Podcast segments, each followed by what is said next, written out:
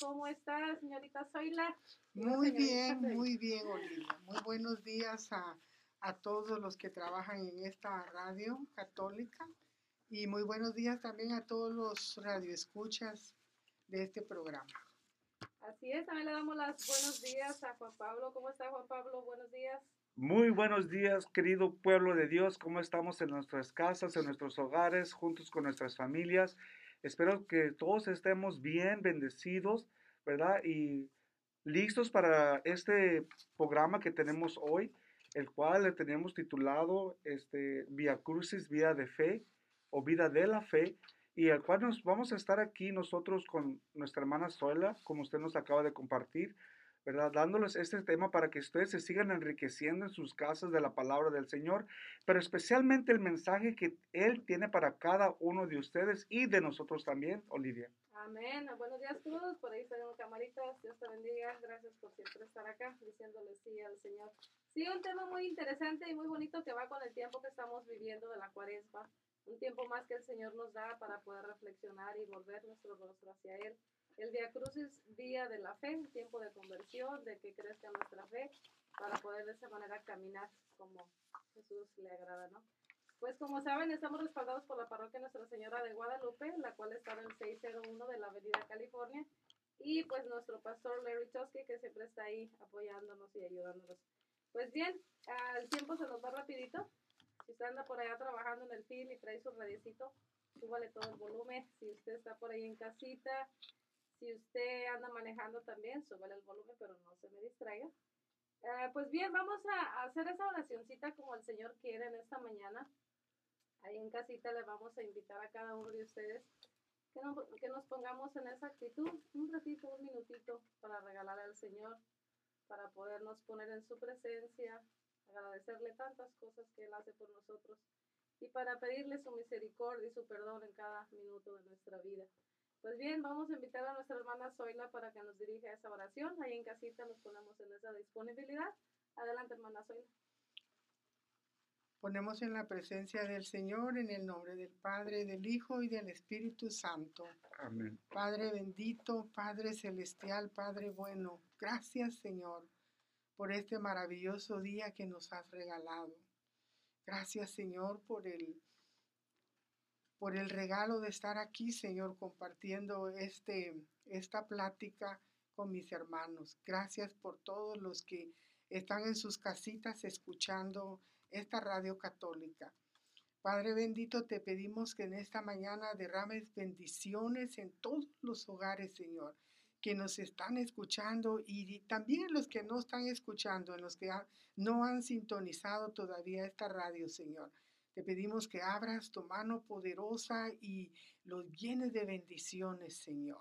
Te pedimos por esos hogares, Señor, que a lo mejor están en problemas, que tu bendición llegue hasta ellos, Señor. Que ese vino nuevo que tú diste, convertiste en las bodas de Caná, Señor, les llene su espíritu para que tengan, para que renueven, Señor, ese amor que quizás ellos creen que se está terminando. Te pedimos por todos esos padres que están a lo mejor sufriendo por sus hijos, Señor. Te pedimos que tú los tomes de su mano, Señor, que los guíes, que los ilumines, que tu Espíritu Santo, Señor, se derrame en cada hogar, que se derrame sobre todo Bakerfield y el mundo entero, Señor para que podamos nosotros dar, testimonio en nuestras vidas de quién eres tú, Señor. Gracias, Padre bendito, una vez más por esta radio que hace posible, Señor, este mensaje tuyo, esta palabra tuya, mi Señor. Gracias en el nombre poderoso de tu Hijo amado Jesucristo, que es el que vive y el que reina por los siglos de los siglos. Amén.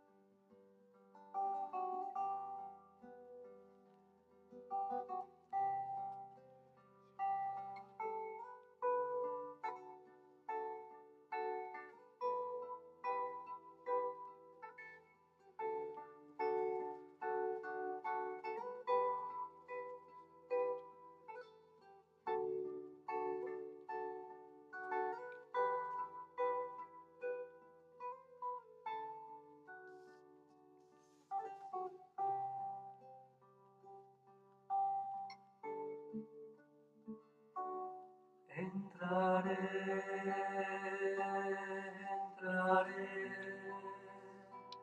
entraré, a su presencia en libertad por su amor.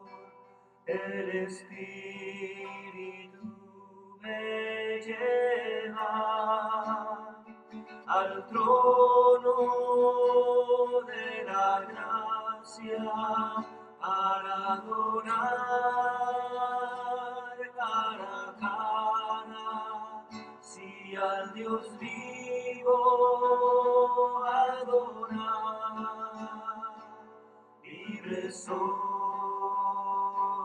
libre soy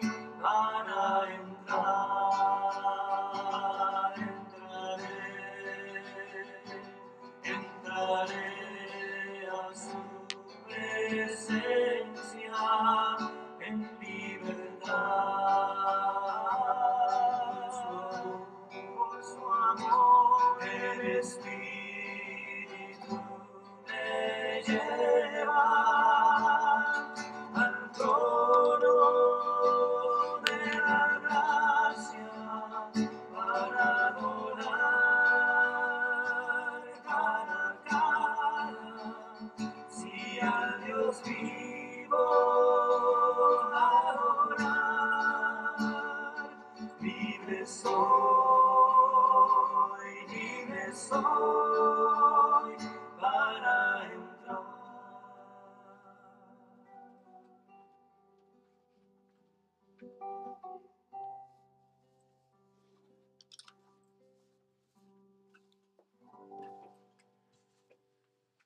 Qué hermosa alabanza, es una hermosa oración hecha alabanza cuando dice, quiero entrar, me revelo cuando está en esa oración tan, tan profunda entre el Señor, en usted.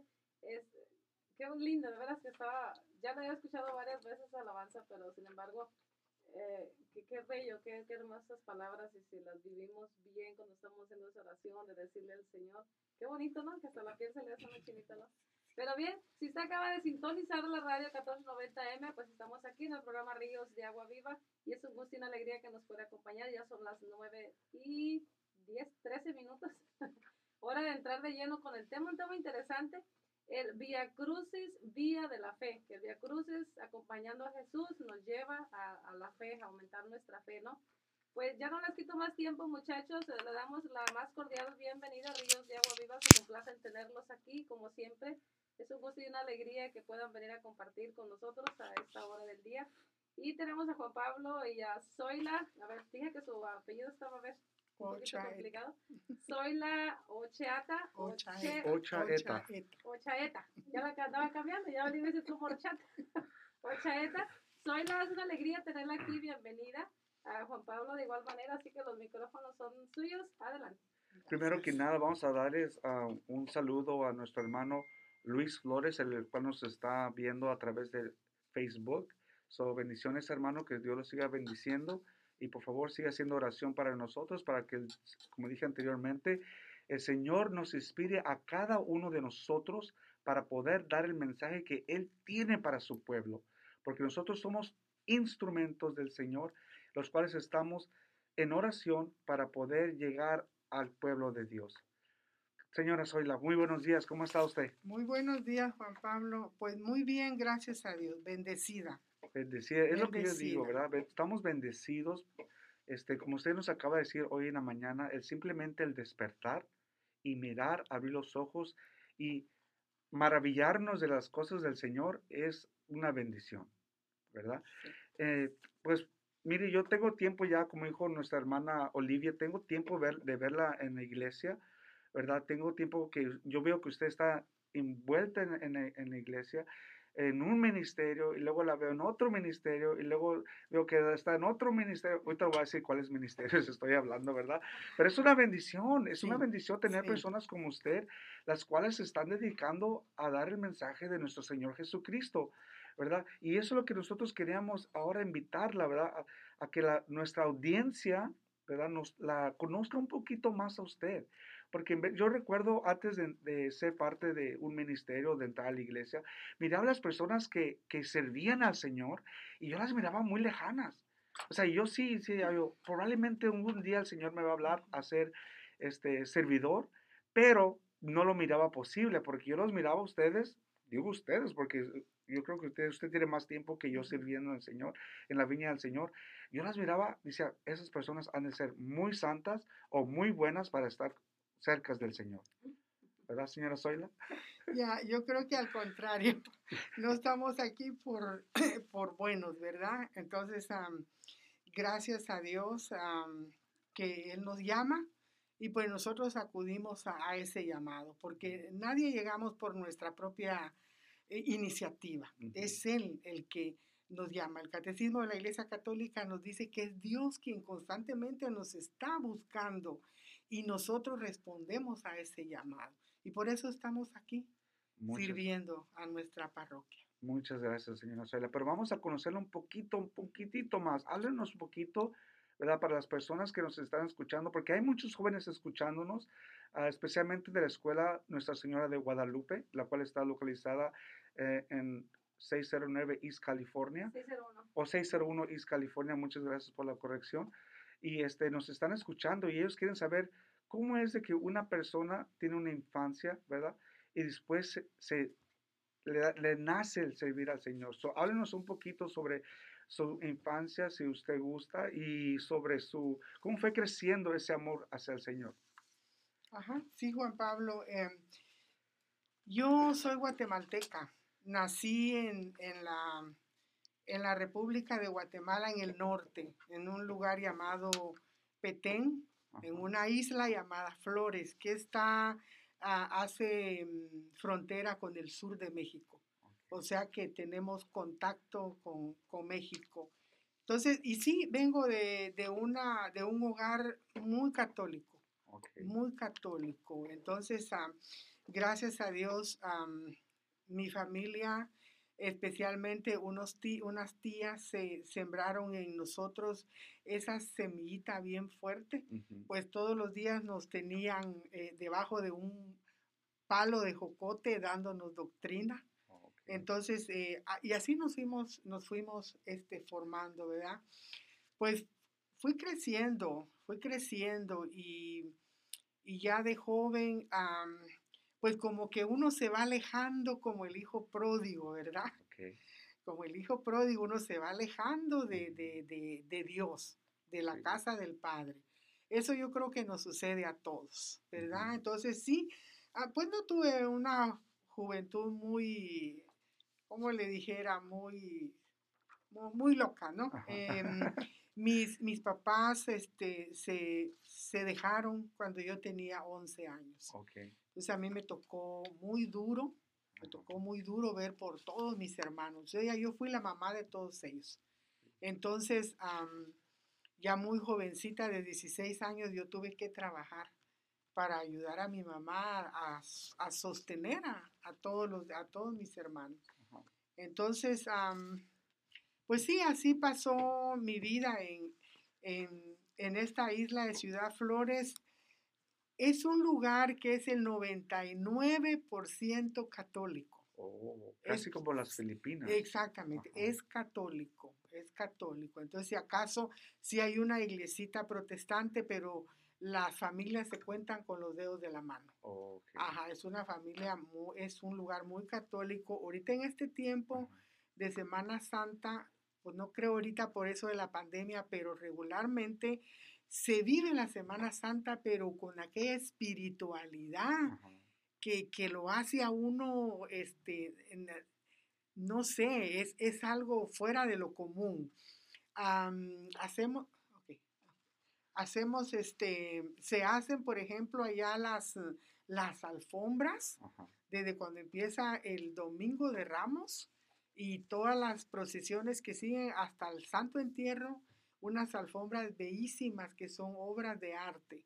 Entonces, ah, sí, vengo de un lugar muy católico. Gracias a Dios que echó en mí esas raíces para que, aunque después cuando nosotros por los problemas de la vida, cuando nos casamos y todo eso, nos alejen de, de- de- de nuestra iglesia, de, de convivir en comunidad, está esa semillita ahí que no se muere.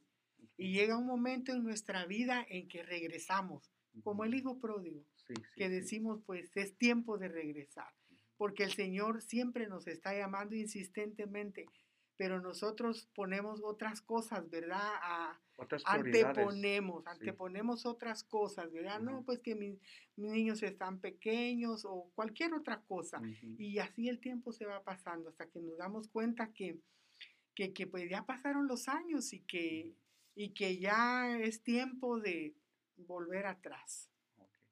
Fíjese que qué bonito que usted me comparte eso, porque cuando yo fui a visitar una isla también como las Filipinas, ahí también la mayoría de la población es católico. ¿verdad? So, me- usted escribió su, su, donde usted creció muy hermosamente. ¿Cómo conoció usted a su esposo? Pues Porque yo veo que ahorita la, la vino a dejar, ¿verdad? Y Ujú. su esposo, yo veo que la apoya a usted en todo lo que hace. Lo- la- el domingo pasado que yo sí, estaba, sí. que le hice la invitación, Ujú. este, él estaba ahí presente, está a ahí, usted, sí. siempre está con usted. Él él. está ahí siempre conmigo, gracias a Dios, sí. Y no fuera por la ayuda de él, pues yo no podría ah, estar en todo donde yo estoy involucrada, Ajá, porque en realidad él sabe que esto es, es, es mi motor para seguir viviendo. ajá. Entonces, ¿cómo lo conocí? Pues ahí mismo en la isla. Es un, es un, es, son tres kilómetros a la redonda. Ajá, Entonces, eh, él es de ahí, ajá, mis hijos son nacidos ahí, todos somos de ahí. Ahí fue donde yo lo conocí a él, ahí nos casamos en esa parroquia en el año 1971. ujú. Ahorita en este año vamos a cumplir 50 años de casados. 50 Las años, bodas de oro, wow, 50 años de casados. Qué bendición. Gracias ¿verdad? a Dios, sí. Es una bendición. Tenemos, tuvimos cuatro hijos y gracias a Dios, este, tres están muy bien casados también. Bendito sea Dios. Entonces, sí, yo pienso cuando miro para atrás, yo sé que Dios siempre ha estado ahí conmigo. La bendición de Dios nunca se ha retirado de mi hogar. ¿En, en qué momento, este, para que escuchen los jóvenes, en qué momento usted dice sí al Señor? ¿Cómo es de que usted dice, se da, tiene el, yo le digo, un, yo por mi parte, yo lo veo como fue un atrevimiento de decirle sí al Señor, porque sabiendo que yo no era digno de, de- de- de representarlo, hasta dije, Señor, pero yo, pero ¿por qué yo? O sea, yo no vivo una vida moral como, como las personas que te están sirviendo, ¿verdad? Yo, yo tendría que hacer muchos cambios dentro de mi vida para poderte servir, y los cuales, como usted acaba de decir, yo no estaba dispuesto probablemente a hacerlo en ese, en ese tiempo, ¿verdad? Pero el Señor ya me estaba invitando a mí y fue a través de una, puedo decir, una re- revelación personal, ¿verdad? Yo recuerdo que iba manejando al norte, iba hacia el norte en la, en la calle Chester, enfrente de la, de la parroquia de San Francis. Y a ver que nosotros pues, nos acostumbran a hacernos la señal de la cruz cada vez que pasamos por una parroquia, ¿verdad? Porque está el, Santis, el Sagrado Sacramento ahí. Y yo hice la, la señal del azul, ¿verdad? perdón, la señal de la cruz, ¿verdad? Y cuando hago la, la señal de la cruz, siento una presencia, un olor primero a rosas bien hermoso. Ujú. Y de repente se me vino a la mente como un historial de toda mi vida, de lo que yo estaba haciendo. Y recuerdo ah, ah, recibir como regaños de, de mis antepasados, de, mis abueli- de mi abuelita, de mis tías, diciéndome, oye, pues ¿qué estás haciendo con tu vida? Tantos sacrificios que nosotros hicimos por ti para que estés donde estás en este lugar y tú echándolo a, a perder. ¿Qué está pasando, verdad? Y esa fue mi revelación personal. Y yo recuerdo estacionando, me- fue tanto el llanto que no pude sostenerlo, que me recuerdo que me estacioné un, enfrente de la estación ah, del Amtrak, que, que, que Ujú. está el tren ahí, un lado de la, en creo que es la East Truxton ya. Sí.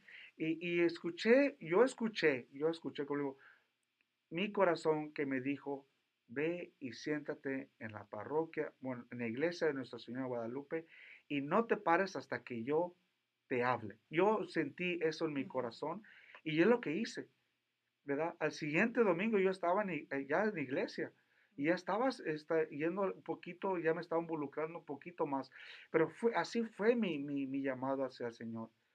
Usted nos puede compartir cómo fue de que usted dio e- ese paso, pues, a- decir, ¿sabe qué, Señor? Yo lo voy a servir a usted. Sí, este, sí, yo sé que el Señor nos llama de diferentes maneras, ¿verdad? A veces a través de una enfermedad, de un dolor, qué sé yo, pero en mi caso el llamado sí fue muy doloroso, demasiado. En el año 2007, yo le dije que tenía, tuve cuatro hijos, ¿verdad? Sí. Pues el más pequeño, eh, yo no sé si saben mi historia, pero el más pequeño murió en un accidente en el 2007. Entonces ahí mi vida se derrumbó, se hizo pedazos. Era algo que es algo que no lo puedes explicar ese dolor. Pero mucho antes de eso, yo había estado sintiendo ese llamado en mi corazón. Yo pertenezco a Nuestra Señora de Guadalupe desde el año 1992, que yo llegué a esa parroquia. Y, y yo siempre que, que iba los domingos a misa, siempre escuchaba que, bueno, pues que se necesitan catequistas, que no tenemos catequistas, y sentía yo en mi corazón ese llamado. Pero yo decía, bueno, será después, y será después. Llegó el año 2007, ya mis, mis tres hijos más grandes se habían casado y el más pequeño pues entraba a la universidad en ese año. Y de pronto mm, mi vida se volvió eh, un caos. Ese día este, mi niño salió y ya no regresó, ya no regresó. Pero en medio de todo esto yo veo la mano de Dios, yo veo la misericordia de Dios, porque yo entendí, Él, me, él me, en medio de toda esa tragedia, si se puede decir, de ese dolor, yo estaba, eh, yo estaba segura que era un llamado del Señor. Dice la palabra de Dios que hay algunos profetas que nos da de, de, ejemplos, ¿verdad? Cuando llama a Isaías, le dice Isaías, no Señor, pero yo soy un muchacho de labios impuros. Y viene y le pone un carbón en sus, en sus labios, lo purifica. Y luego también otros, otros, otros profetas también, ¿verdad? Que tienen su, su, su testimonio, que dicen, no, pues que, que yo no soy un muchacho. Y bueno, la cosa es que yo pienso que sí, cuando el Señor eh, te llama, te va a preparar. Te va a preparar. Y conmigo lo hizo. Conmigo lo hizo. Ah, en, en, en el término de ese tiempo, yo empecé a pensar, empecé a preguntarle qué quería, qué realmente el Señor quería de mí. Um, yo enterré a mi hijo un 12 de mayo del 2007, que fue un sábado. 12, tre- el 14 de mayo, un lunes, yo ya estaba en el grupo de oración en Nuestra Señora de Guadalupe. Yo llegué destruida y me arrodillé y le dije al Señor, pues, dime, porque esto no va a pasar nomás, porque todo tiene un propósito en esta vida y yo quiero saber, pero había algo que cuando yo sentía ese llamado, yo siempre le decía al Señor, bueno, voy a esperar que este otro mi niño se case y se vaya de la casa, entonces yo vengo y te sirvo. Pero es que no es cuando yo quiera, es cuando el Señor te está llamando. Entonces, yo enterré a mi hijo un 12 de, de mayo y un 14 de mayo yo ya estaba de rodillas en el grupo de oración de, los lunes. Y no había otra, para mí no había otra opción más que aferrarme de esa tabla de salvación que era Dios. Nadie más podía sacarme adelante de, de ese pozo oscuro donde yo había caído, donde habíamos caído todos, pues. Y, y empecé a llegar ahí como a las dos semanas, tocaron a mi puerta. Y eran dos señoras que en mi vida yo nunca había visto. Y, este, y eran dos catequistas de Nuestra Señora de Guadalupe. Entonces, curiosamente, o por planes de nuestro Señor, porque Él es el que todo lo planifica, eh, la esquela de la misa de mi hijo había quedado en una de las donde se meten los misalitos. Ajá.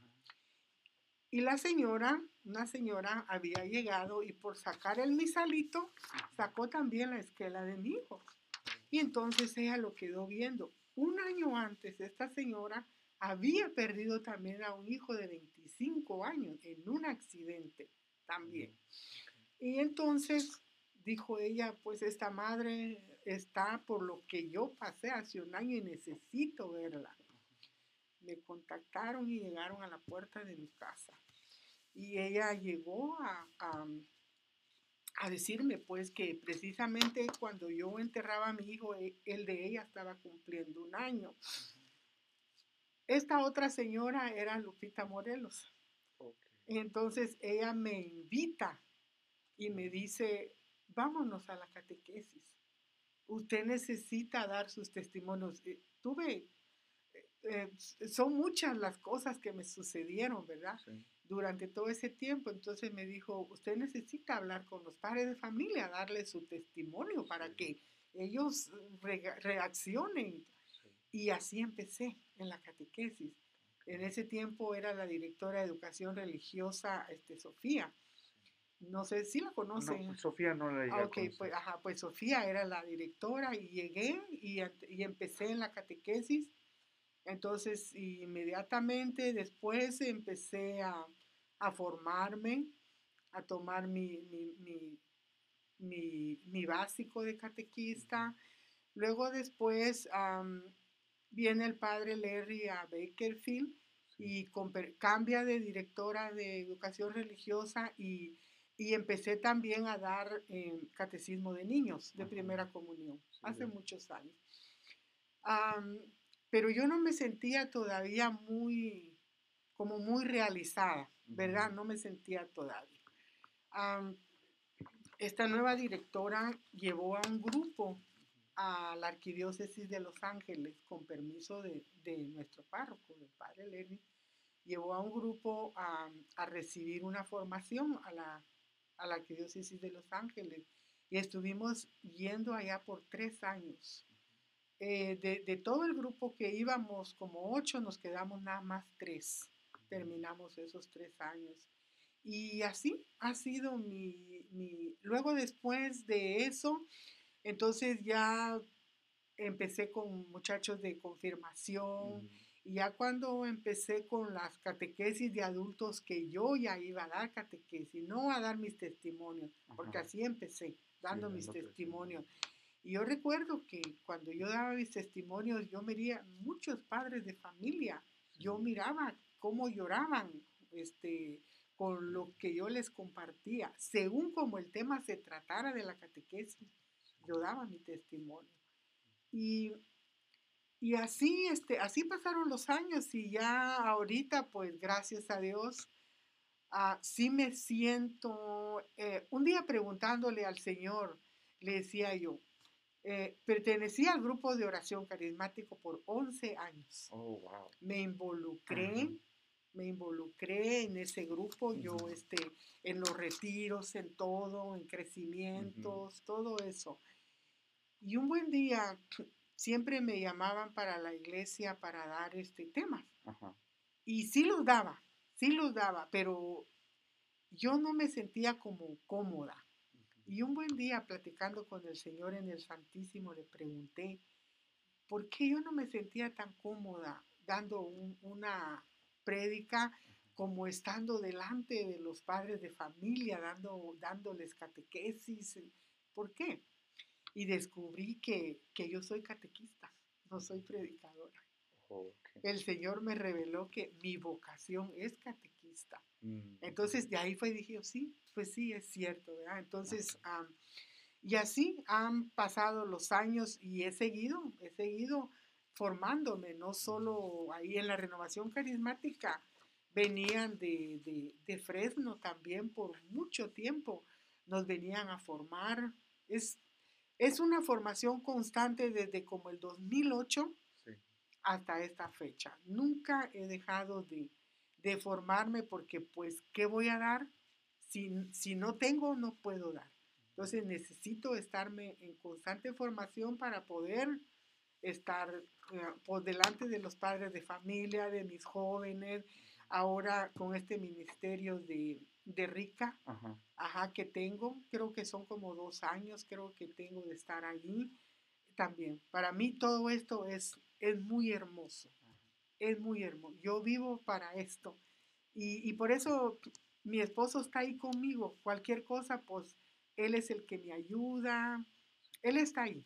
O sea que los dos estamos sirviendo, él de una manera y, y yo de otra, pero gracias a Dios, am, con los años pude, no puedo decir sanar porque el dolor está ahí, ¿verdad?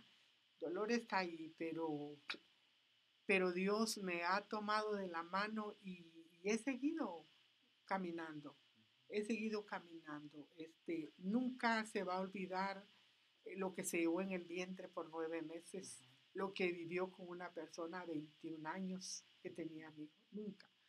Pero está ahí, en el corazón. Donde quiera que yo voy, Él va conmigo.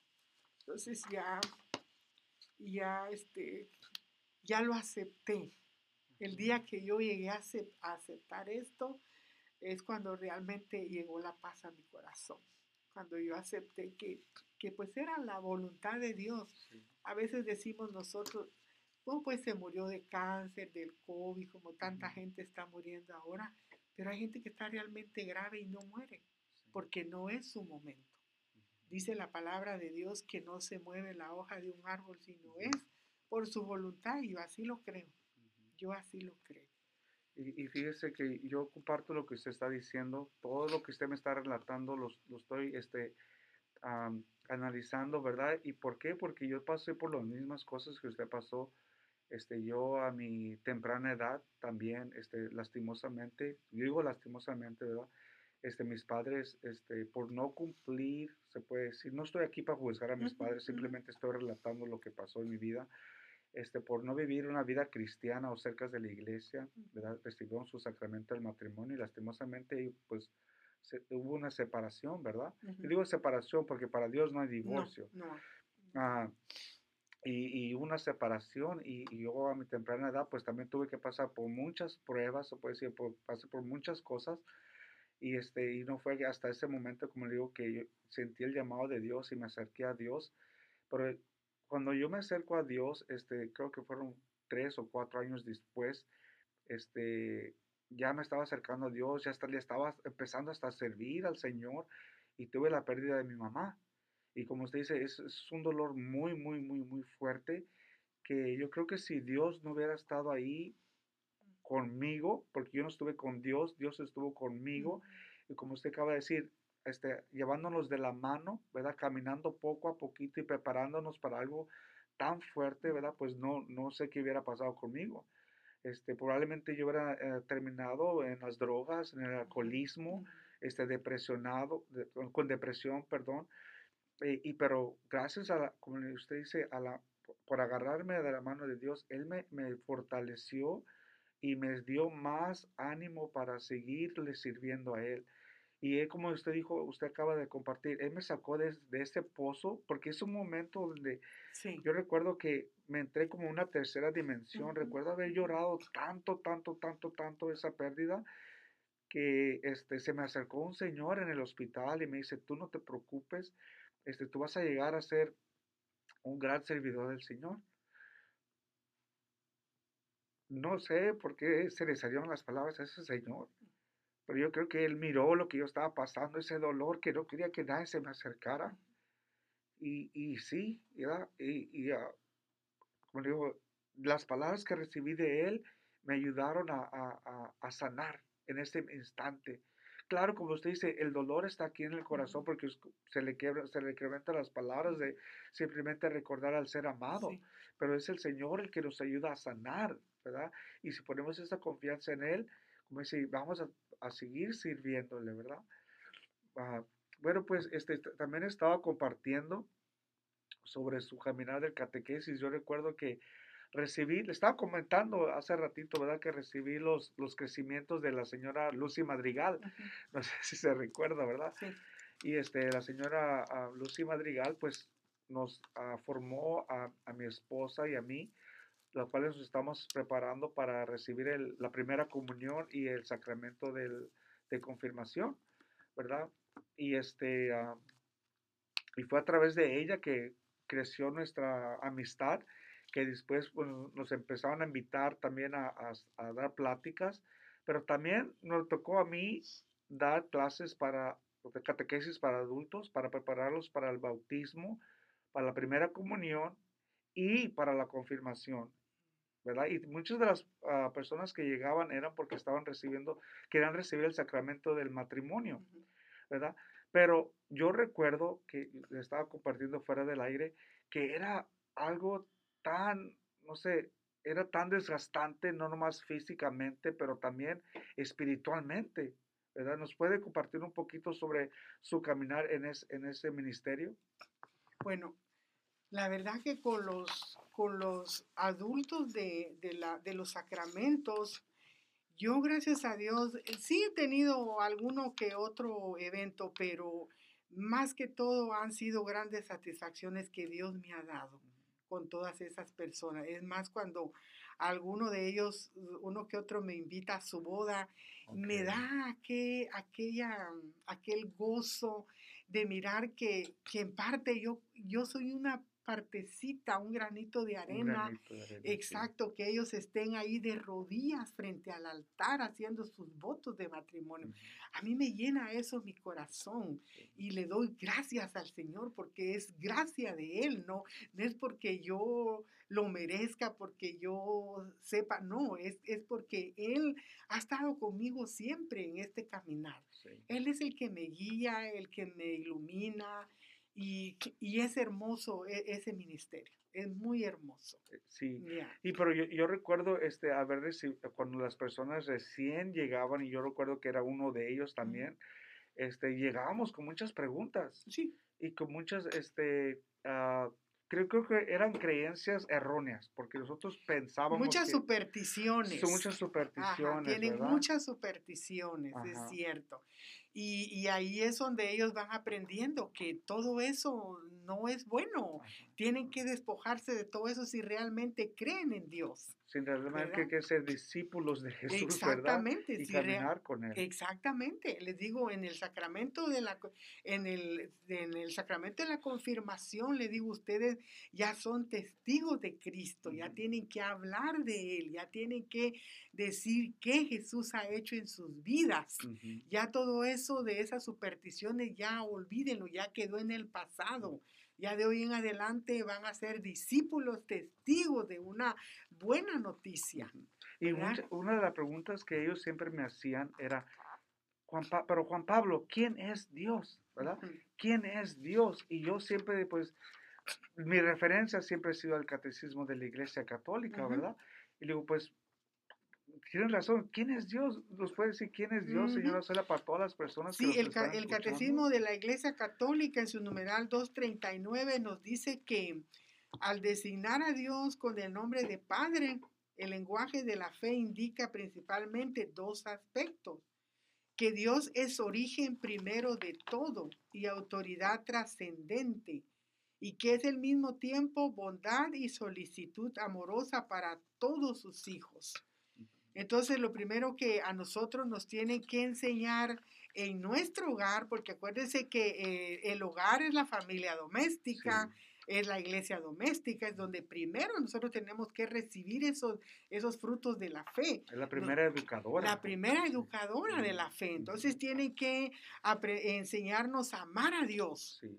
Y entonces cuando nosotros amamos a Dios, y entonces ya empezamos a conocerlo, empezamos a conocer a Dios, lo amamos y entonces ya estamos listos para servirlo. Digo, tú no puedes servir a quien no conoces, Sí. ¿verdad? Entonces, así es. Yo les pongo el ejemplo eh, en la catequesis de los adultos de Rica, les pongo el ejemplo, le digo, ¿cómo conociste, cuál fue el primer instante en que conociste a tu, a tu esposa, a tu mujer, ¿verdad? No la amaste desde el primer momento que la vistes, la fuiste amando conforme la fuiste conociendo. ¿verdad? Luego que, que ya la conociste, decidieron unir sus vidas. ¿Para qué? Le digo, el sacramento del matrimonio no, no es para mí, es, para, es un servicio a la comunidad.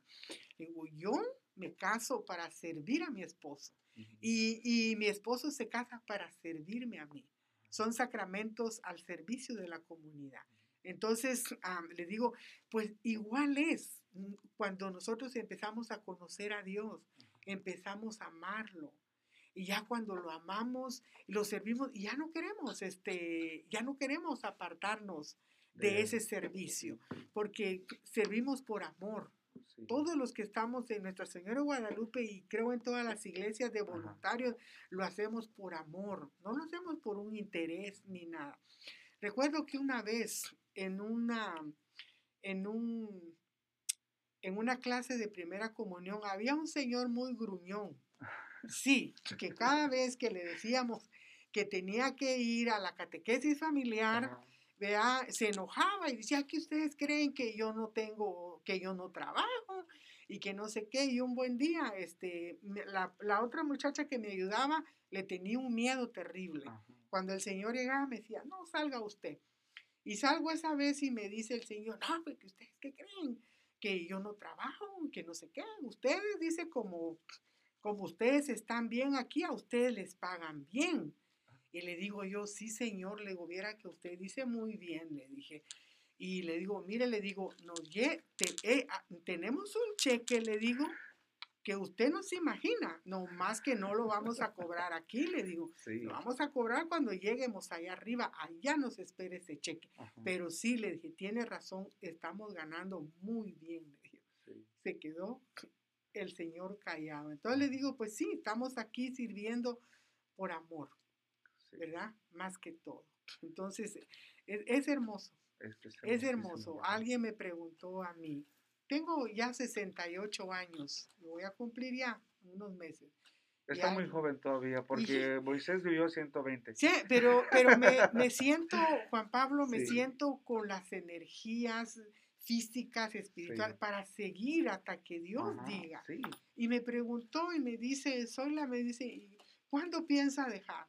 Le digo, oh, mija, le digo, mira, le digo, yo no quise venir, a mí el. Señor me llamó y Él me va a decir cuándo. Sí. Yo no lo sé, le digo, Él sabrá cuándo.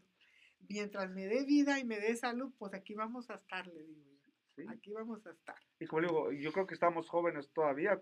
y nos- Moisés tuvo que servirle al Señor 120 años. Yeah. Y como usted acaba de decir, hasta que el Señor dijo, Sí, hasta aquí, y le dio su bendición, ¿verdad? exactamente. Muy bien, y así nos va a pasar a nosotros Así nos también. va a pasar a nosotros. sí. Este, no sé si ah, queremos entrar a, a una alabanza y regresamos en su programa radial Ríos de Agua Viva. No se vayan porque vamos a hablar sobre las tentaciones de Jesús en el desierto porque estamos en segundo, do- ah, segunda semana de cuaresma. No se vayan hermanos.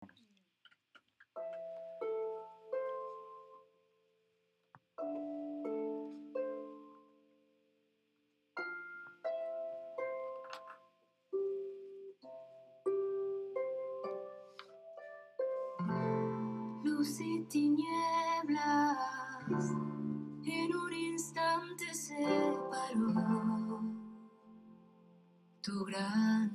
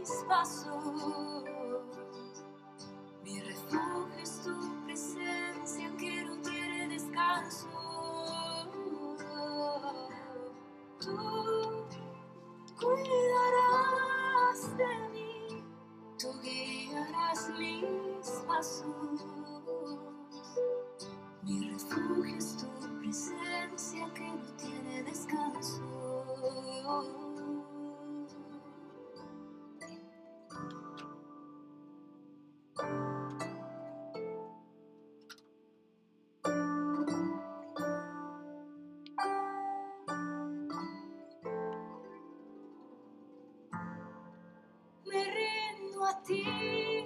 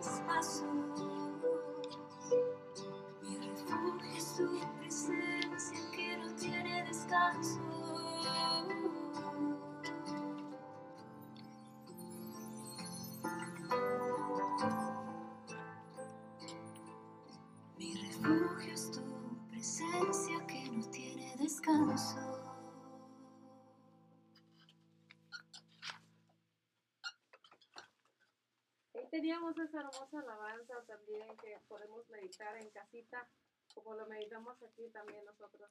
Qué hermoso testimonio, hermana Zoila, y, y cómo se identifica a tantas personas con lo que usted le ha sucedido, con lo que usted le ha pasado. Y como usted mencionaba, hay diferentes formas que el Señor nos llama a su Ujú. servicio de alguna manera. Y hay unas muy dolorosas, esto fue su caso, pero e- es- yo creo que es un dolor, como usted dice, no se puede imaginar, pero el Señor sabe por qué suceden las cosas. Como dice, no se mueve la hoja de un árbol sin su voluntad. Y Dios sabe también por qué, bueno, Él no se equivoca para nada y aunque a veces parece algo difícil de sobrellevar, Él tenía su plan para que con su testimonio muchas personas volvieran al Señor. Bendito y alabado sea el Señor por eso. Pues bien, seguimos con, la- con nuestro hermano Juan Pablo también, unos minutitos más antes de identificar, porque como él dice, pues el tema que viene también es muy interesante, el Via Crucis, Vía de la Fe, que nos lleve a aumentar esa fe. Así que adelante, Juan Pablo. Muchas gracias, Olivia. Am, sí, Via Crucis, Vía de la Fe, pero estaba haciendo una reflexión cuando, a- antes de, después de haber ah, tenido la conversación con usted el domingo, y sentía que me decían, espérate, pero no puedes hablar del Via Crucis sin hablar sobre la Oh, cuaresma, ¿verdad? La cuaresma es muy importante para nosotros porque es un, un tiempo donde sabemos que Jesús, ¿verdad? Es, va al desierto por 40 días, ¿verdad? Pero no Sí. va a, a nomás hacer oración, sino también va a hacer ayuno, ¿verdad? Y es en el momento donde nosotros tenemos esa oportunidad, o Dios nos da esa oportunidad a nosotros para arrepentirnos, para también asimilar lo que está sucediendo en nuestras vidas, a modificar un poquito lo que está sucediendo y ponerlo y hacer esos cambios necesarios para acercarnos más a Dios. Porque como dije yo anteriormente, yo no me sentía digno de, de ah, servir al Señor. Y, yo, y pues, como le digo, tenía que hacer modificaciones, tenía que cambiar mi estilo de vida para poder eh, este, servir a Dios. Pero fue una invitación. No es algo que el Señor me forzó a ir a un desierto, ayunar por 40 días, ¿verdad? O, o y ser tentado por, por, el, por Satanás. Pero sabemos que yo sí soy tentado a diario. Se puede decir a cada minuto, cada segundo que pasa, nosotros somos tentados y es lo que tenemos que saber controlar, es la tentación.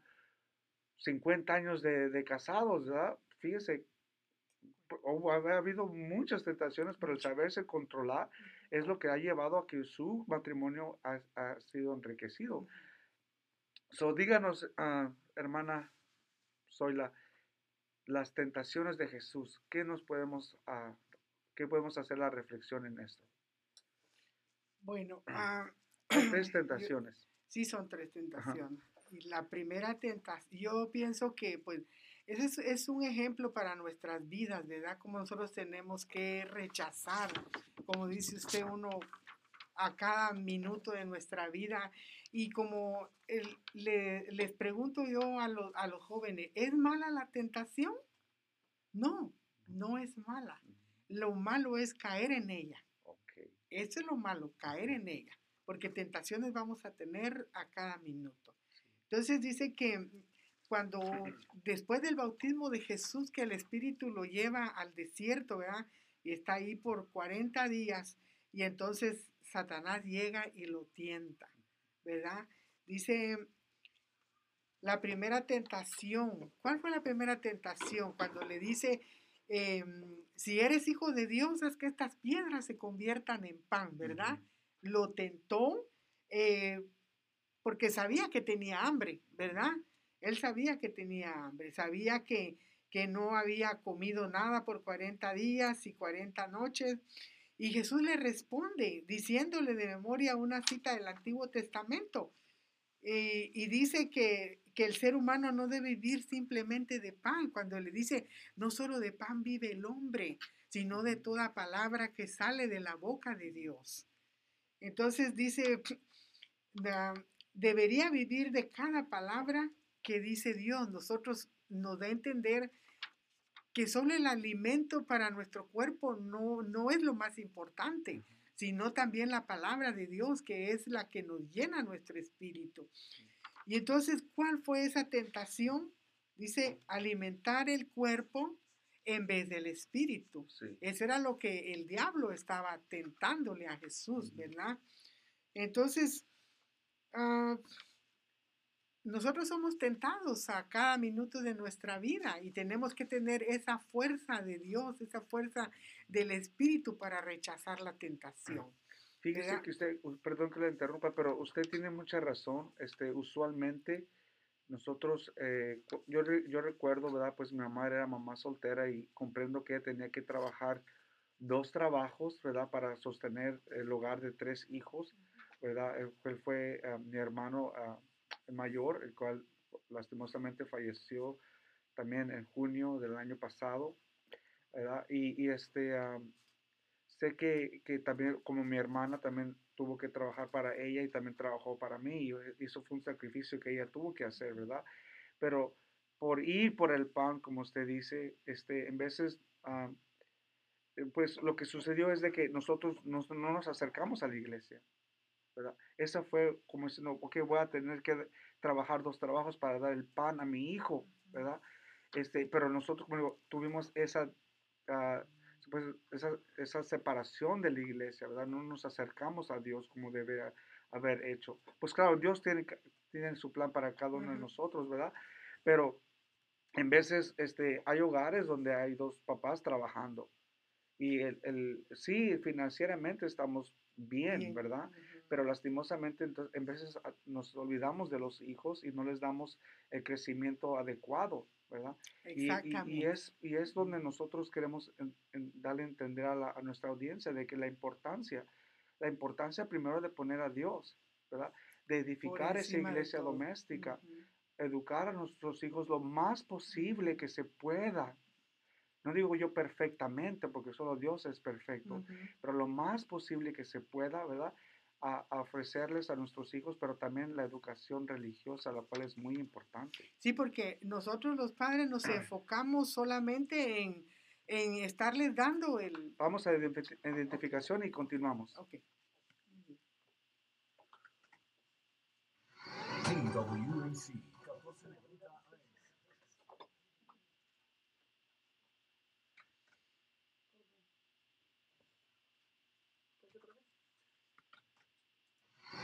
TWAC 1490 AM.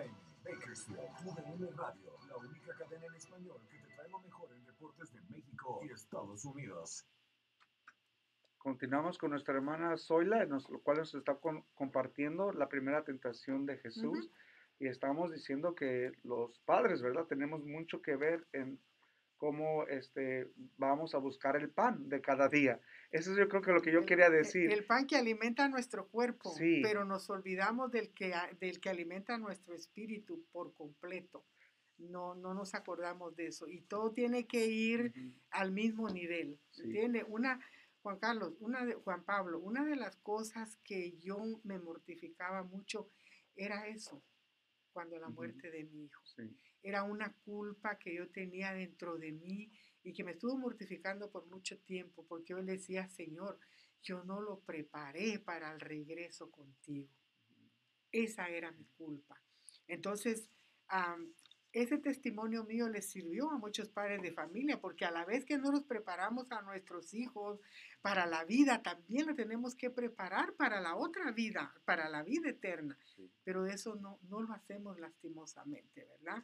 Entonces, lo que nos indica estos 40 días que Jesús estuvo en el desierto y la primera tentación es que no podemos darle al cuerpo todo lo que pide que tenemos que hacer un sacrificio.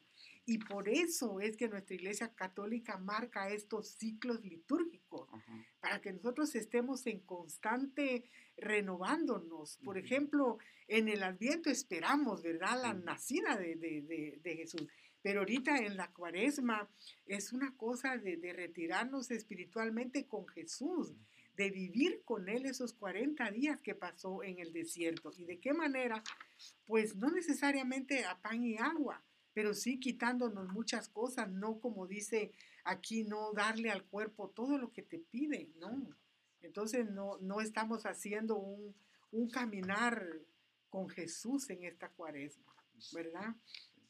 Fíjese que eh, tenía el pensamiento ahorita de, de también este, en veces, como digo, vamos al trabajo, nos eh, gastamos todas nuestras energías en el trabajo, 8, en veces 12 Ujú. horas, en veces nos aventamos hasta un shift, como decimos en inglés, ¿verdad? De 16 horas, porque teníamos que pagar este, las deudas que tenemos, ¿verdad?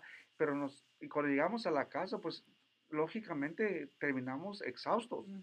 eh, cansadísimos y, y no le dedicamos esa poquita, siquiera una oración, siquiera una gotita, como dicen, una gotita de Dios para que el, el cuerpo se alimente. Y es algo muy importante, mis queridos hermanos. Hoy en día tenemos, es- es- Dios está en todas partes, has- hasta en- a, a niveles de, de comunicación, ¿verdad? Está en YouTube, está, está en Facebook, no que les quiera dar yo este advertisement, pero también est- está en todas partes, hay cosas de Dios para Sí. que nosotros nos sigamos alimentando de esa palabra No hay excusa. no hay excusa, ¿verdad? Dice, no poner atención a, la- a lo que dice Satanás es el primer paso hacia la victoria, ¿verdad? Eso es lo que tenemos que recordar, lo voy a repetir, este, no poner atención a lo que dice Satanás es el primer paso a la victoria y nosotros nos podemos acercar a Dios, ¿verdad? Vamos sobre la, la segunda tentación, ¿qué es lo que nos dice? Le pide que... perdón. Sí, dice que, que luego Satanás lo llevó al punto más alto del templo y le dice, si eres el Hijo de Dios, tírate. Satanás citó a los salmos donde dice que los ángeles iban a cogerle. Ujú. También el, el Salmo no- el 91, donde dice, y los ángeles te recibirán, ¿verdad?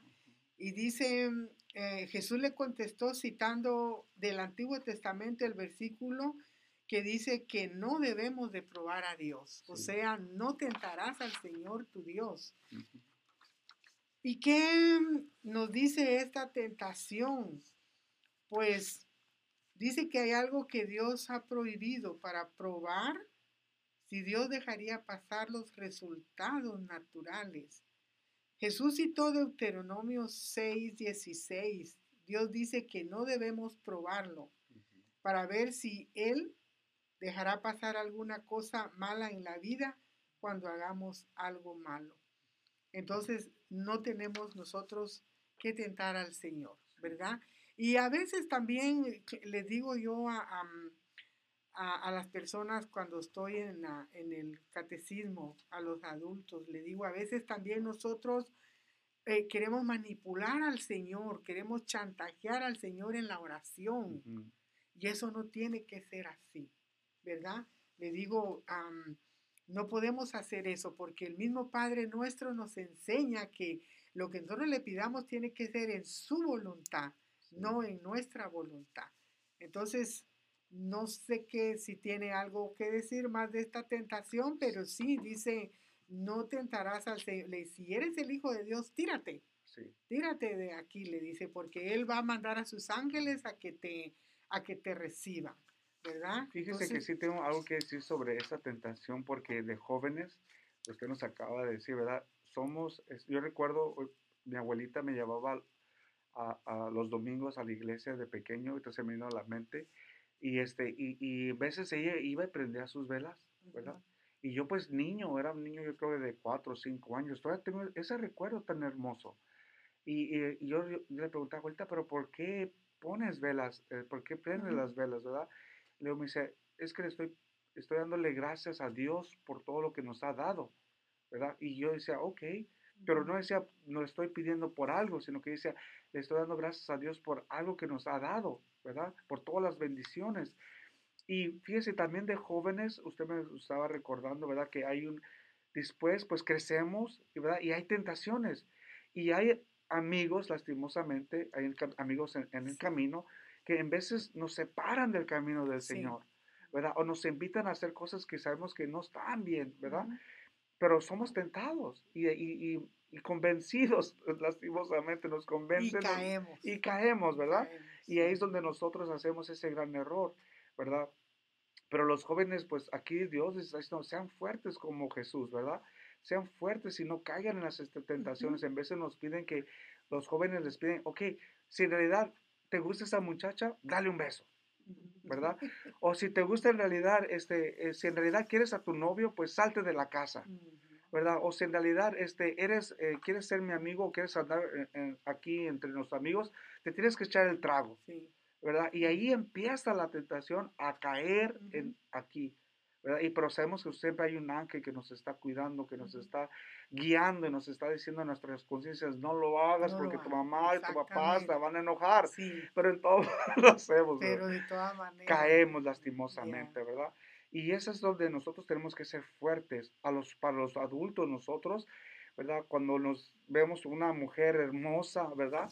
Esa es nuestra tentación allí. No debemos de caer en esa tentación, en decir algo vulgar, porque en veces decimos palabras que lastimosamente no son adecuadas para, para decir, pero por nosotros ah, sobre, no sé, sentirnos mejor o más que los demás, pues decimos vulgaridades, ¿verdad?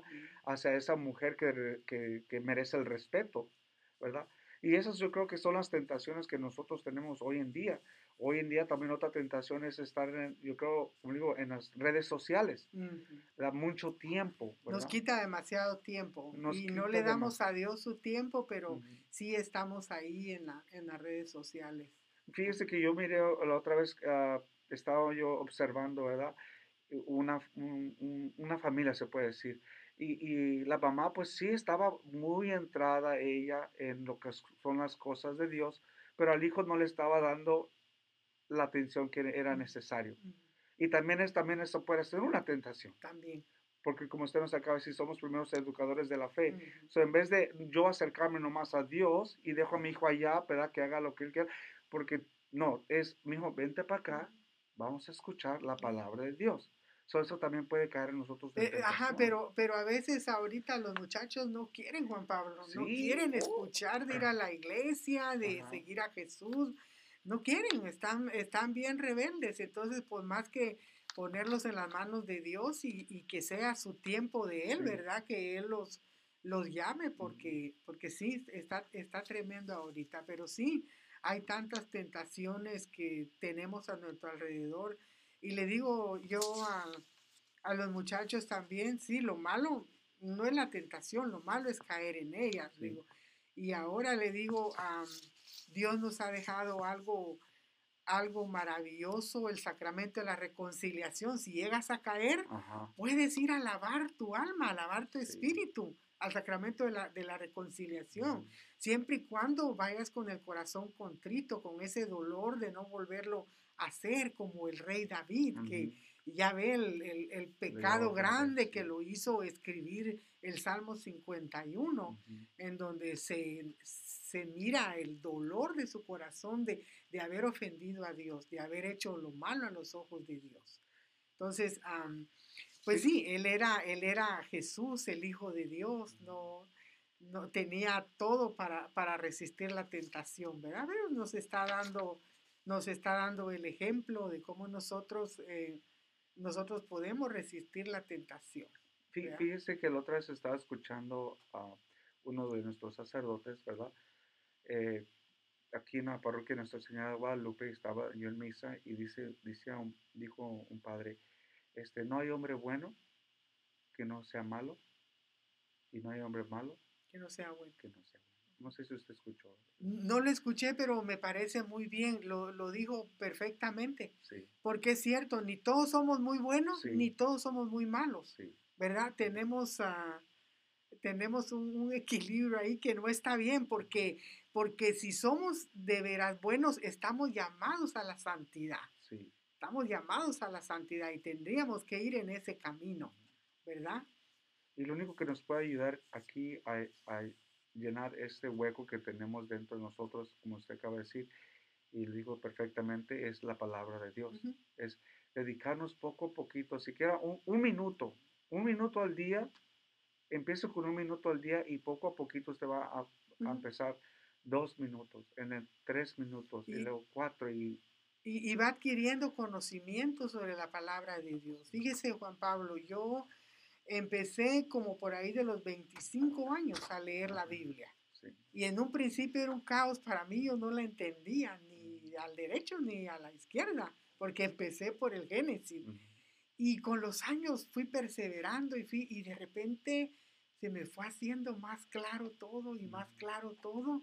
Y bendito sea Dios, eh, Dios me fue iluminando, me fue guiando. Acuérdense también el Salmo 100, 5, creo 119, dice, lámpara es tu palabra para mi camino. Entonces me fue iluminando, iluminando y, y- y no, no voy a decir, y, y con la ayuda pues de, de- de las formaciones que uno tiene de cómo uno puede inter- eh, puede uno leer la palabra de Dios y que esa palabra llegue a su corazón y haga vida también, porque eso es lo importante. Porque de nada nos sirve estar leyendo y leyendo si no lo volvemos, no lo hacemos vida en nosotros, ¿verdad? Entonces, esta segunda tentación, pues, pues sí, dice, di- Dios dice que nosotros no debemos probarlo, ¿verdad? En ninguno de los aspectos. Di- Disculpe que esté en este pensamiento todavía, pero este me interesó mucho que usted dijo, es que hoy los jóvenes, este, ¿cómo me dijo? Este, pues tienen muchas distracciones, ¿verdad? Se puede decir. Pero yo, y, hay muchos padres que dicen, pues no sé cómo controlar a mi hijo. O sea, mi hijo es, eh, se ha vuelto así, se ha vuelto allá. Pero la palabra de Dios nos explica especialmente qué es lo, cómo trabaja Dios. Y si nosotros somos, somos creados a imagen y semejanza de Dios, tenemos que imitar a Dios. No ser como Dios, pero imitarlo, ¿verdad? Darle a nuestros hijos lo necesario, ¿verdad?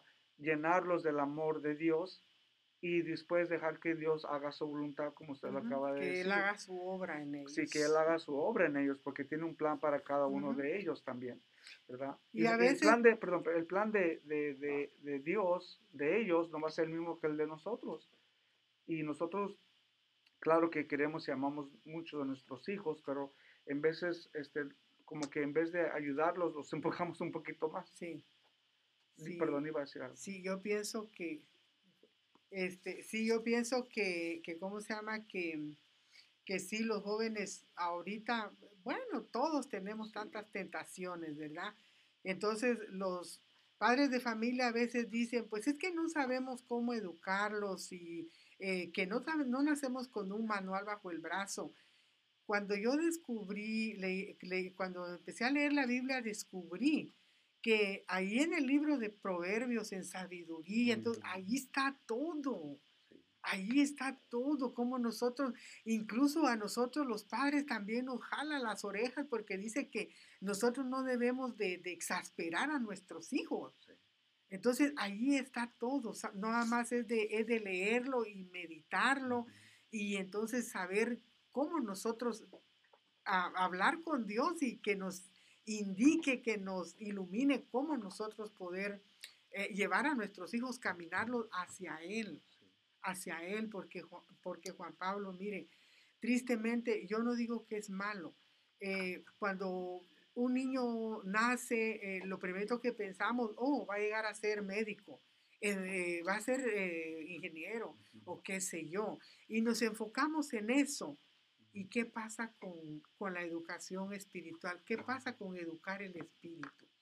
Con, con- había un, un- un maestro mío que decía, había una frase que él decía, educar no es dar carrera para vivir, sino educar el alma para la vida. Y, y decía bien, y decía bien, porque de nada nos sirven los títulos en el mundo si no tenemos educada nuestra alma para hacia dónde vamos a caminar, hacia dónde vamos a ir. Yo pienso que Yo creo que terminamos esta tentación para, para- en- con esta reflexión porque, o sea, no estamos aquí, como usted dice, no estamos aquí para culpar a nadie. no, Simplemente nuestra única intención es de acercar y dirigirnos nosotros a la palabra de Dios, el cual nos puede ayudar no nomás a uno, sino a muchos. ¿verdad? Especialmente a, nuestro- a nosotros los padres, ¿verdad? Que, que somos responsables. ¿verdad? De educar a nuestros hijos en la fe, ¿verdad? Para que ellos lo lleguen a conocer un día. Y como usted dijo muy, muy, muy hermosamente, este, es una semillita que está plantada en el corazón, que si algún día se llega a desviar, ¿qué cree? Va a volver a su fruto, ¿verdad? exactamente. Va, a volver a sus raíces, Es- como decimos nosotros. Exactamente. Y ese es nuestro propósito, ¿verdad? De, ok, su hijo no, no se está portando bien en este momento, ok, dele- él- va a llegar el día donde él va a recordar todos esos con- buenos consejos que usted le dio y va a recapacitar y se- va a volver a sus ojos a. Dios, así como nosotros lo estamos haciendo hoy en día. Vamos a la tercera tentación, si no le, si está bien con usted, señor. Ok. Em, dice que después Satanás llevó a Jesús a una montaña alta y le mostró todos los reinos del mundo. Satanás le dijo, yo te daré todo esto si te inclinas ante mí y me adoras. Jesús le contestó, fuera Satanás, está escrito, adora al Señor tu Dios y sírvele solamente a Él. Luego se fue Satanás y los ángeles ayudaron a Jesús. ¿Qué fue esta tentación? El deseo de, del poder que viene de la popularidad y, la, y el dinero en vez de seguir a Dios. Hoy los jóvenes que hacen todo por tener popularidad, ¿verdad? Por, por ser conocidos eh, eh, y, y, también por, por obtener dinero y todo esto. Estamos cayendo, no solo los jóvenes, también los adultos.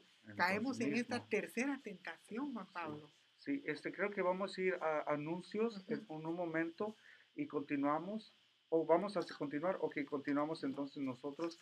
Es decir, el consumismo en veces, ¿verdad? Eh, está allí, está Ujú. disponible para el que lo quiera agarrar. Como Ujú. se dice, es una tentación que no es mala, pero hay que saberla controlar también, ¿verdad? Porque no, el dinero no es malo. Sabemos que No, no, el di- dinero, nosotros no decimos que las cosas el son dinero no es malas. malo, lo malo es cómo lo administramos nosotros. Sí, Porque acuérdese que Dios da las bendiciones, Ajá. pero de esa parte nosotros le debemos al que no tiene. Tenemos que compartir lo que, lo que Dios nos da, nosotros lo tenemos que compartir con el que no, con el que no tiene. Yo creo que esa es la prueba del rico, ¿verdad? El Señor le da Eh, todo. Exactamente. El Señor le da todo para decir, ¿sabes qué? Aquí está, te doy todo esto, pero tú qué vas a dar en, regreso. Pero fíjese también, es como adquirimos. Yo creo que aquí es algo muy importante, porque el Señor adquirió, el, es dueño del universo, porque va a querer más un pequeño reino, ¿verdad? Pues la cosa es cómo adquirimos nosotros eh, nuestro, nuestro dinero, ¿verdad? ¿A base de qué? ¿verdad? También. ¿Cómo podemos caer en esa tentación del dinero fácil, como se le dice hoy en día, ¿verdad? Exactamente. Ujú. So, tenemos que tener, ah, este, pues, hacer, como- hacer conciencia en cómo adquirimos nosotros también nuestro dinero. En veces, lastimosamente, lastimamos a las personas para querer tener más, Más. ¿verdad? O alguien nos dice, ¿sabes qué? Tengo este, como es, este negocito, como decimos, Ujú. adquiere este dinero. Y uno en veces cae en esa tentación, ¿verdad? So, Y a veces también, este, a veces también, ah, como dice usted, tenemos un, un- un negocio y, y no nos importa eh, comer a, a nuestra propia gente, porque en eso tiene mucho que ver también, que a veces nos, nos, nos despedazamos unos con otros, porque no nos importa si aquel es pobre. ah, bueno, pues eh, esto la- los, en, en los negocios le suben a las cosas por, por subirle a veces sin haber un, un- un motivo justificado. Como dice usted, a veces cómo adquirimos nuestro dinero. Puede ser con un trabajo honrado, sí. puede ser, pero también puede ser que usted no, no, no cobra conciencia o Mm. que usted no paga conciencia.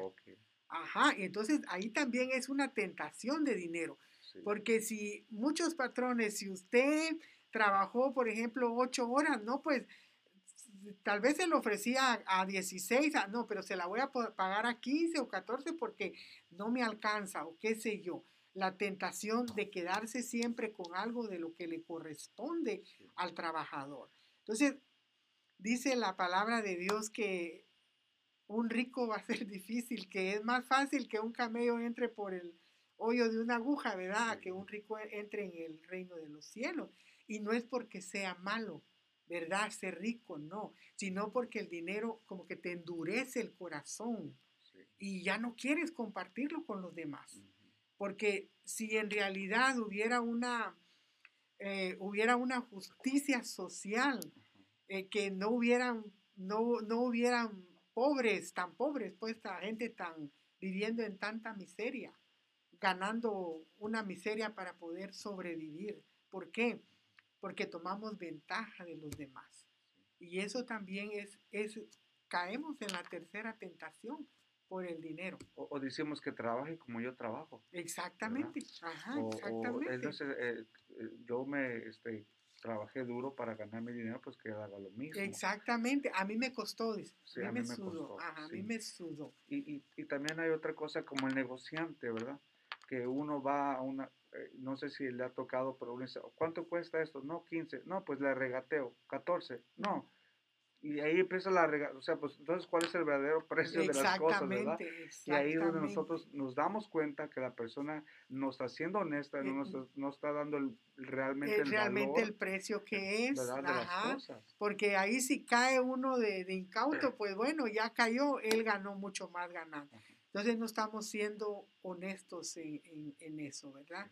Y, y pues sí, dice que no debemos, solo debemos nosotros adorarle y servirle solo a él. Otra tentación eh, también que dice aquí de la popularidad, el poder que viene de la popularidad en nuestros propios ministerios también queremos este, eh, ser más populares unos que otros, como que a veces hubiera una cierta competencia y no, todos le servimos a Dios, todos estamos, sabemos quién es nuestro patrón, ¿verdad? Ujú.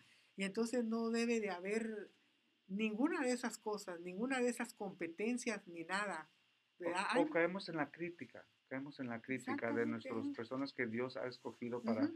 para este, guiarnos, puede decir. Sabemos que el único guía es nuestro Señor Ajá. Jesucristo, ¿verdad? Pero o personas que están encargadas de un ministerio o cuando una persona está enfrente, en veces este, en- entramos en esa crítica, ¿verdad? Eh, Y, le y queremos encontrarle, como dicen, el lado malo, como dicen, ¿no? Exactamente. o en qué se equivocó la persona, en qué, dijo, qué, ujú. por qué sí. Y pues y caemos en eso, ¿verdad? Y, y lastimosamente no debería estar ahí. Sí. Eso es otra tentación, Ujú. otra tentación que nosotros podemos eh, experimentar, se puede decir, ¿verdad? Exactamente. Pero a mí lo que me llama la atención de las tentaciones es como, primero, pues eh, la, la tentación del pan, ¿verdad? Eh, Convierte el pan en su cuerpo. ¿verdad? Y luego la segunda tentación es, este, cáete, ¿verdad? Y te voy a dar, a ver si eres Tírate, hijo de Dios, ajá, tírate. exactamente. Si eres hijo de Dios. Tírate de, de este, de este, de este templo. Y los, y los ángeles a... Ajá, y a- los y ángeles. fue, ¿qué fue lo que lle- llevaron a, a Jesús, acompañaron a Jesús hacia, hacia asu- asumir su reino? Fueron los ángeles, Sí. lo cual lo levantaron, ¿verdad? Exactamente. Y, y otra, la tercera tentación, el reino, como estábamos diciendo, ¿verdad? Hey, te voy a dar este reino, pero ¿para qué quiero ese reino si yo tengo, soy Dios del universo, Exactamente. ¿verdad? Y si fue el rey, es rey y creador de todo el todo. universo, ¿verdad? Bueno, pues esta es- plática está muy, muy interesante. Primero que nada, le quiero dar gracias. Eh, no hemos terminado, pero le quiero dar gracias a las personas que nos están escuchando a través de Facebook, ¿verdad? Este, déjeme ver, está, dijimos, este, María Salceda, le mandamos muchos saludos. Daisy Sandoval, muchas gracias por escucharnos. Al señor Alex Vargas, el cual ayer hablé con él y me dijo, ¿sabes qué? Los voy a estar escuchando, Oh, señor. Vargas. Esperemos que eh, eh, el tema esté de su agrado A ver si a, pasamos el- a Hugo Aldana, sabemos que siempre nos escucha también. Y, y ¿quién más? Me estaba diciendo alguien más que estaba pidiendo oración, ¿verdad? Ah, final ok, oración. vamos a hacer una oración también final a todas las personas que pidan esta oración a través de Facebook o si, no sé si tienen un número también, pero vamos a hacer una oración al final, ¿verdad? Pero vamos ahora a lo que son las... Sabemos que durante este, los 40 días nosotros ten- tenemos la responsabilidad o se nos invita a hacer oración, a ayunar y a dar la palabra limosnas. Muchas personas dicen, oh, pues eso es lo que me queda, ¿verdad? Y no es lo que me Lo queda, que me sobra. no es lo que me sobre, ¿verdad? moneditas que tengo. Sí, y- y- o sea, es, es una es caridad, es una caridad, no nomás hacia nosotros, pero hacia los demás, y es lo que estamos hablando. Ajá. Y cuando es, cuando lo miramos así que es caridad, es lo que el corazón te dice dar, ¿verdad? No lo que en tu bolsillo te quede, es lo que tu corazón te dice dar.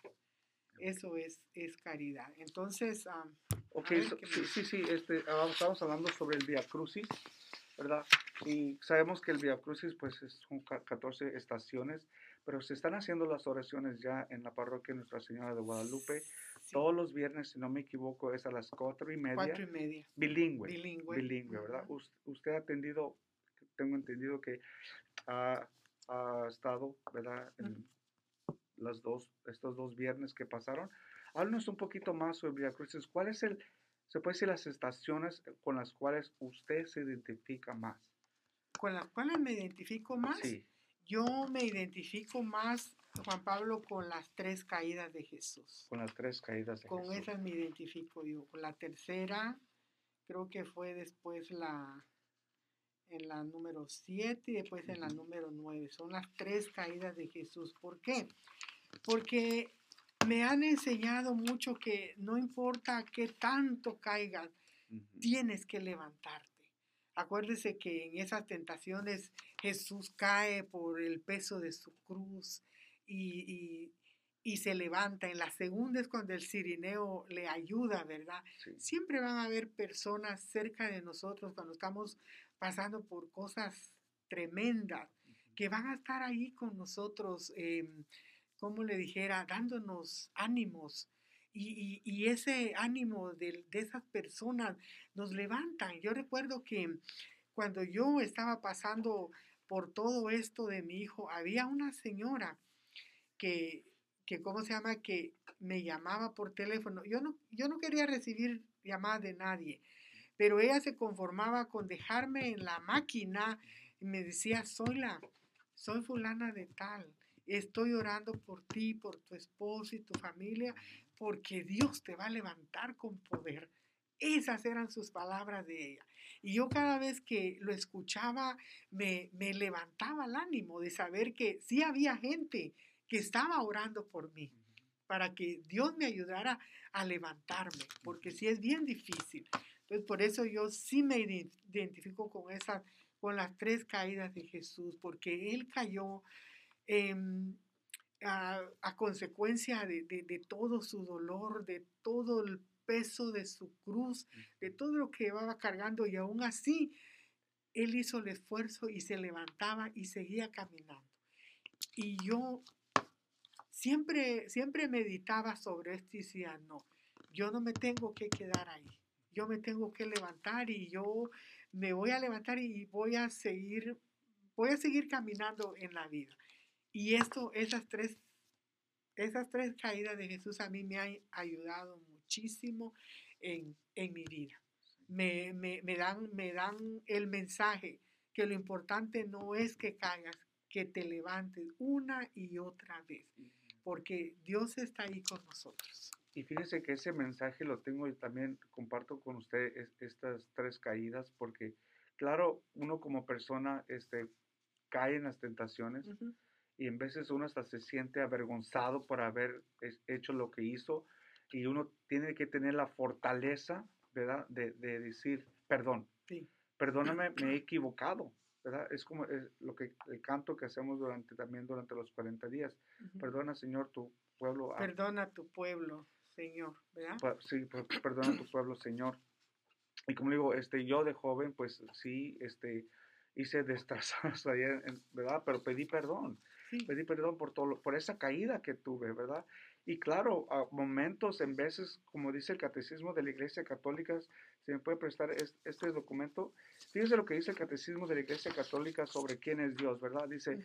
Ah, es las- en la segunda parte de, la- de lo que usted nos leyó ah, anteriormente. Dice, el lenguaje de la fe se sirve así de la experiencia humana de los padres que son en cierta manera los primeros representantes de Dios para el hombre, en lo cual lo que acabamos de decir. Y dice, pero esta experiencia dice también que los padres humanos son faliables y que pueden desfigurar la imagen de la paternidad y de la maternidad. Conviene recordar entonces que Dios transciende la distinción humana de los sexos. No es ah, hombre ni mujer, es Dios, trascendiente también la paternidad y maternidad humanas. Aunque sea su origen y medida, nadie es padre como Dios es padre. Ujú. Y pues, como digo, una de las caídas que yo he tenido, pues también se puede decir, es a través de la educación de mis hijos, ¿verdad? Esa es otra caída que yo he tenido. Pero Dios me levanta cada rato, cada vez que yo hago un error. Diciendo, hey, tú no tienes que ser, yo no te estoy dando este ejemplo Ujú. para que tú lo hagas o no lo hagas, ¿verdad? Y claro que la tercera caída este, que yo creo que tuve, en la cual yo, usted acaba de decir, una persona me ayudó a mí a levantarme, fue cuando yo estuve en el hospital por tres meses, ¿verdad? Que recuerdo que ahí sí me, yo creo, yo sí sentí el manto de la parroquia de Nuestra Señora de sí. Guadalupe, el cual fue puesto en mis, ah, en mis hombros fue como un calor, siempre lo, lo, lo explico así, fue como un calor tan hermoso que como diciendo, no te preocupes, todo va a estar bien, ¿verdad? Y recuerdo estar, eh, especialmente cuando mis, mis hermanos en la fe me iban a visitar y me decían, vamos, estamos haciendo oración por ti, tú no te preocupes. Y llegaban hermanos y me decían, no se preocupe hermano, estamos haciendo oración por usted en los, am, en los o- En los grupos, de oración oración, sí. ¿verdad? Y este y, y- y va a ver que usted va a salir del hospital y va a volver con sus hijos. Ujú. Ese era mi- uno de mis anhelos. Pero el anhelo más grande que yo tenía era el volver a servir a Jesús. Ujú. Ese era mi anhelo.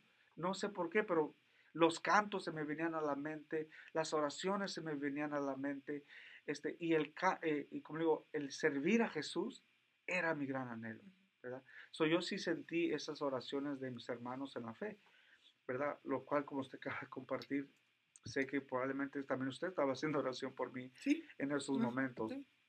Y, y como digo, eso fue lo que me ayudó a mí a, a salir adelante, ¿verdad?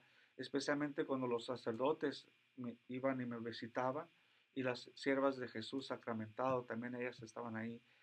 eh, tienen un canto tan hermoso, ¿verdad? Ellas cantan como los, se puede decir, casi como los ángeles, se puede decir, tienen una voz tan hermosa que en ese momento lo levantan a Sí. uno, ¿verdad? De, de toda desesperación o todo problema que tenga, que uno tenga, perdón. Ujú. Este, pero sí es lo que yo este, pude experimentar. Sí, yo, yo me recuerdo, este, Juan Pablo, que ese fue, es un milagro de Dios, es un milagro tremendo el que, el que usted haya salido de todo eso. Y como dice, muchas personas lo ayudaron a levantarse, ahí está la comunidad. Ahí es cuando uno siente la presencia de Dios por medio de la comunidad que nos levanta con oraciones y, y- palabras de aliento, ¿verdad? Entonces, si podemos caer muchas veces en, en la vida, podemos caer muchas veces y las caídas pueden ser, pero tremendas, pero tenemos que levantarnos. Jesús nos dio el ejemplo. Él llevó, dice, sobre sus hombros todos los pecados de nosotros, todo ese dolor de la flagelación, todo. Y aún así Él se levantó. Entonces, Él nos abre el camino. Él, él fue el que nos abrió el camino para todo eso. Él nos dio ese ejemplo. Toda nuestra vida es, es un viacrucis desde cuando empieza de, de que Pilatos lo condena hasta que llega a- al, al Calvario. Es un viacrucis el de nosotros.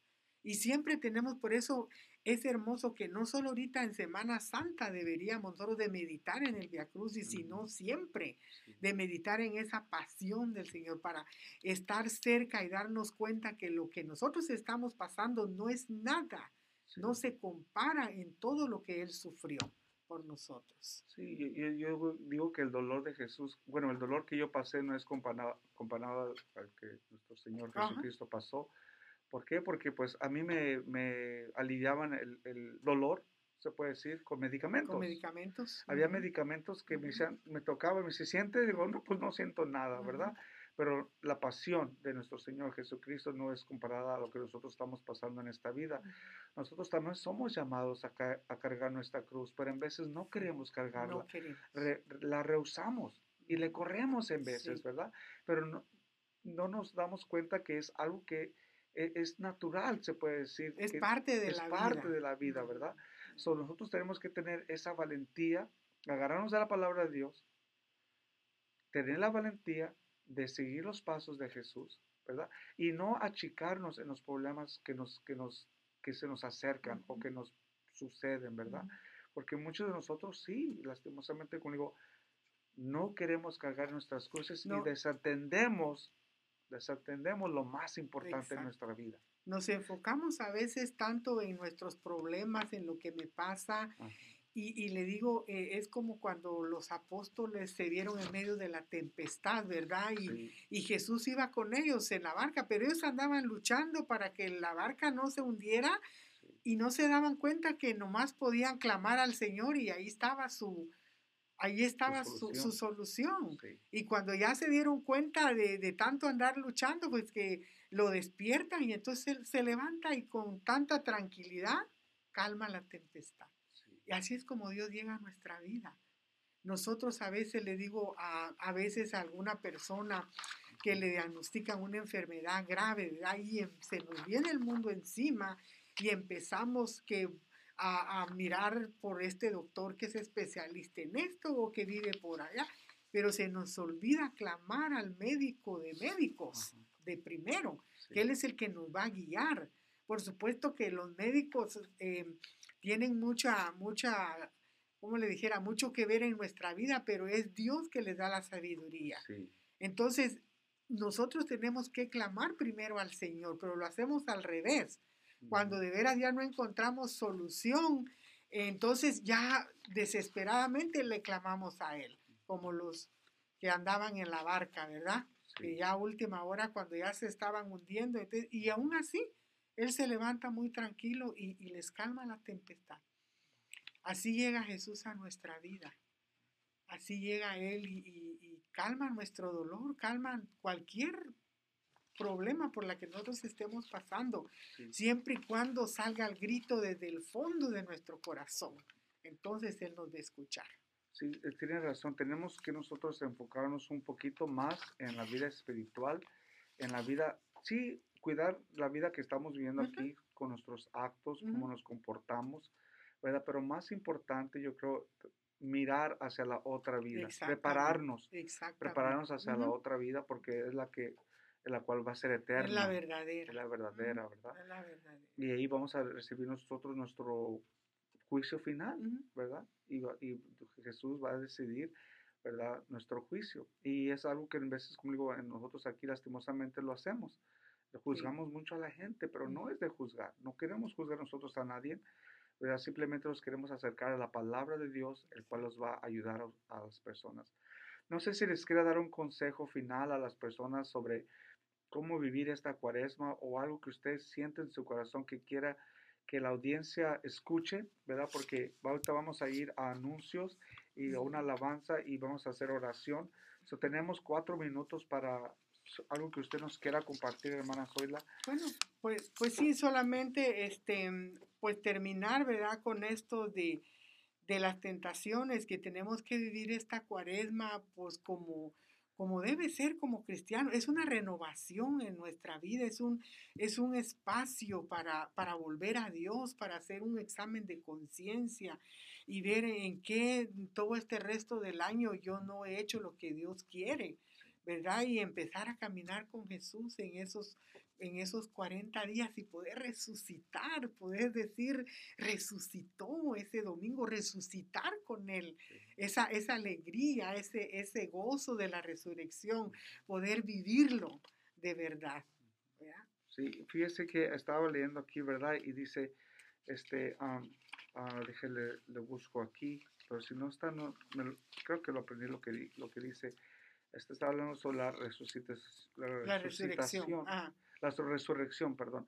Pero el que nos lleva a nosotros al desierto es el Espíritu Santo, pero nos llama a hacer una renovación, como usted acaba de compartir, porque al nosotros renovarnos en ese desierto, el cual nos va a ayudar y nos va a preparar, es el que nos va a ayudar a nosotros a través de Jesús, claro que sí, de, de hacer cosas para el Señor, para servirle. Exactamente. Estábamos diciendo que su catequista le decía amar, servir, o perdón, conocer, servir, Amar y servir. servir a Dios. ¿verdad? Y eso es lo que nosotros todos estamos llamados. Este, a ¿Para qué? Porque nos va a ayudar en nuestra santidad. Mis queridos hermanos, este, estamos aquí con nuestra hermana Olivia. Y Olivia, díganos sobre el tema, sí, díganos sobre... No es que no la puedo mirar por la Ay, computadora. no. díganos, este, nosotros terminamos con nuestro tema, este, díganos cómo le va a vivir usted su cuaresma, cómo lo está viviendo.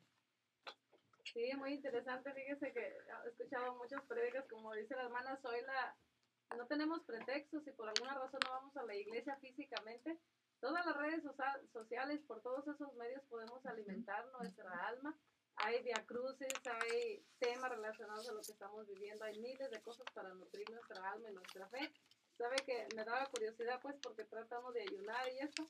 Y dice un sacerdote en una de las prédicas, eh, Dios no quiere tanto de que si tú, por ejemplo, vas a ayunar, a estar estresado y de malas todo el día, Dios no acepta eso, Ujú. o sea, no quiere sacrificios a fuerzas, no quiere que estés haciendo algo y estés renegando, sino que, como usted decía, ofrecérselo al Señor de corazón, ¿verdad? Él me decía que cómo estoy haciendo mi cuaresma, pues luchando y tratando de, como dice la hermana Zoila, de, de hacer un cambio, de ser mejor en, en- en el área de, de todo, área como hija, como esposa, como, como ser humano, vecina, hermana, esposa, madre, tratar de, de mejorar un poquito cada día, que el Señor nos da la, la chance cada, cada minuto, ¿no?